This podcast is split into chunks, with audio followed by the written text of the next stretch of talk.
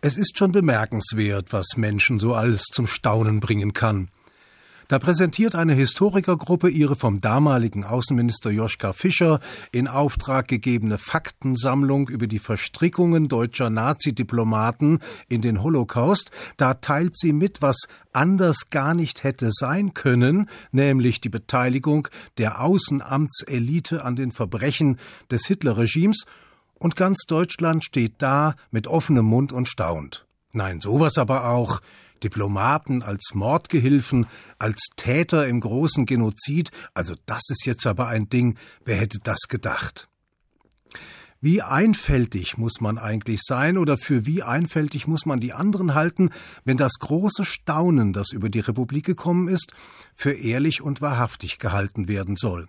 Was um alles in der Welt hätte das Außenministerium des Dritten Reichs denn anders sein sollen als eine von vielen Abteilungen im verbrecherischen System der Nazis? Und was hätte der Chef sein sollen, der vom Nürnberger Militärtribunal zum Tode verurteilte Außenminister Joachim von Ribbentrop? Was denn? Ein Schaf im Wolfspelz vielleicht? Ein geheimer Widerstandskämpfer? Ein verdeckter Gegner des Regimes? O heilige Einfalt. Einer der wenigen, die ungebrochen an derlei Legenden glauben, ist Richard von Weizsäcker, unser ehemaliger und ansonsten durchaus geschätzter Bundespräsident.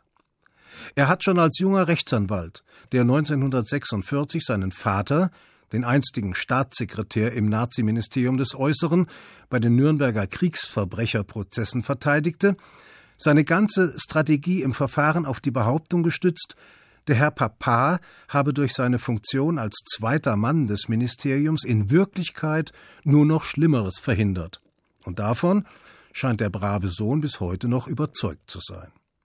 Ich kann das irgendwie schon verstehen, denn als Sohn sucht man natürlich nach allen denkbaren Erklärungen oder Entschuldigungen für die schrecklichen Verstrickungen des Vaters. Aber der große Rest der Deutschen hatte ja wohl kaum einen Vater in der Chefetage des Außenministeriums. Trotzdem scheinen sie alle geglaubt zu haben, dass dort eine andere Wirklichkeit geherrscht habe als überall sonst im Reich. Und deswegen waren sie alle schockiert, entsetzt oder beschämt, wie der gegenwärtige Chefdiplomat Guido Westerwelle.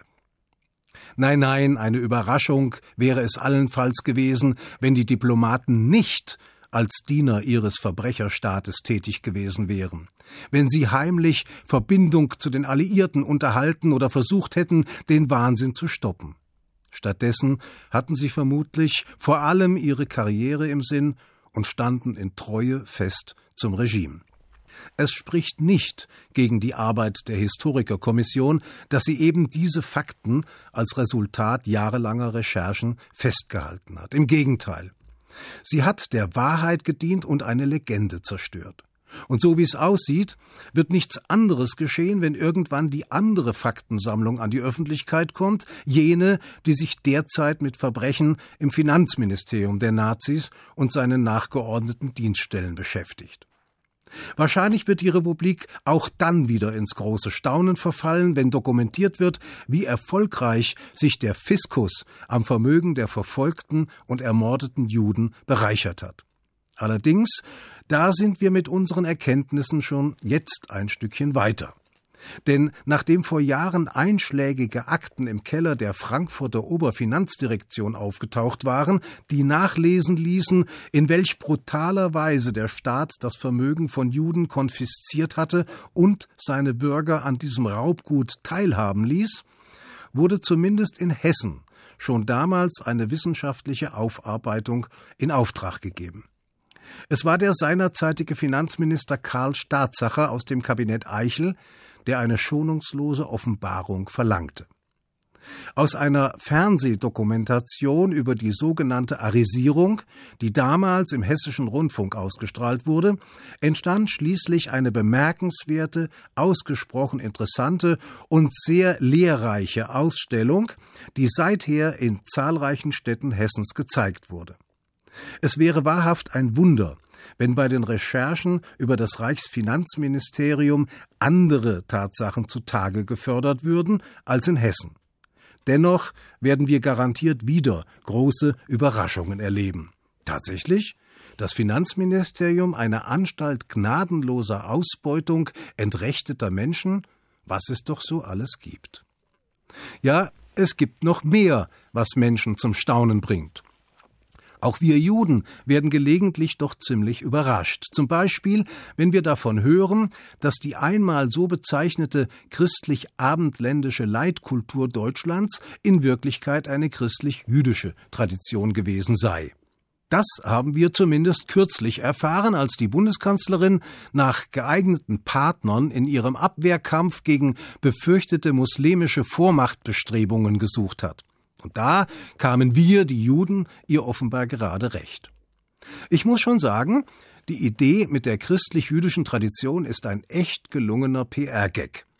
Wenn man bedenkt, wie das christlich-jüdische Verhältnis hierzulande während der zurückliegenden 1000 Jahre ausgesehen hat, dann ist es schon arg mutig, von christlich-jüdischen Traditionen zu sprechen, es sei denn, man meint damit Verfolgung und Entrechtung, Diskriminierung und Mord. Das aber werden sie eher nicht im Sinn gehabt haben, unsere Bundeskanzlerin, die von der prägenden Kraft sprach, oder unser Außenminister, der die christlich-jüdische Tradition als unsere kulturelle Wurzel bezeichnet hat. Dafür ist ihnen dann eine sehr eigenwillige Form der Umarmung eingefallen. Wie die christlich-jüdische Tradition auch aussehen konnte, das hatte sich vor rund 500 Jahren schon Martin Luther ausgemalt.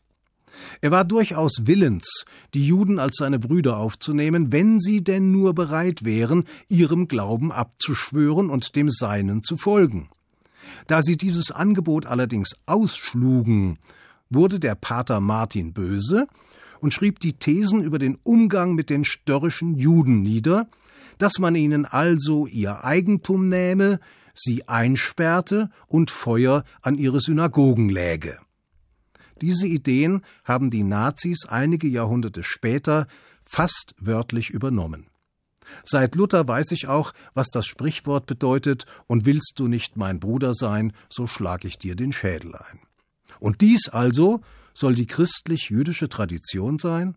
Also Frau Bundeskanzlerin und Herr Außenminister, ich muss doch schon sehr bitten. Vielleicht können wir uns dort einigen, wo wir feststellen, welche Leistungen Juden für dieses Land erbracht haben. Zweifelsohne haben Ferdinand Lassalle und Rosa Luxemburg das politische Leben in Deutschland nachhaltig beeinflusst, Albert Einstein und Paul Ehrlich die Forschung, Adorno, Horkheimer oder Bloch das philosophische Denken, Heinrich Heine, Ludwig Börne oder Leon Feuchtwanger die Literatur, die Rothschild-Familie oder Hermann Tietz, der Urvater von Hertie und Kaufhof, das Wirtschaftsleben, oder Mendelssohn Bartholdy, Giacomo Meyerbeer und Gustav Mahler die Musik.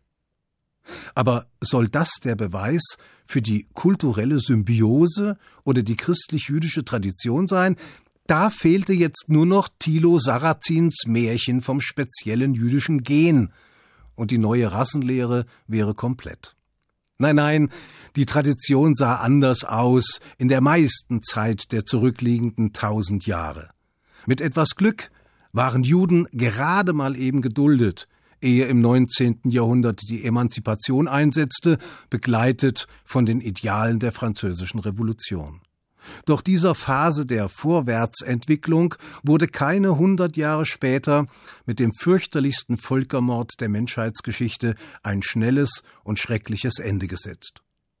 Seit sechs Jahrzehnten sind wir frei und vom Staat und unseren Mitbürgern nicht bedroht. Daraus könnte mal eine Tradition werden. Das wäre dann eine, auf die man sich guten Gewissens berufen könnte. Einen schönen Schabbat Ihnen allen. Shabbat Shalom.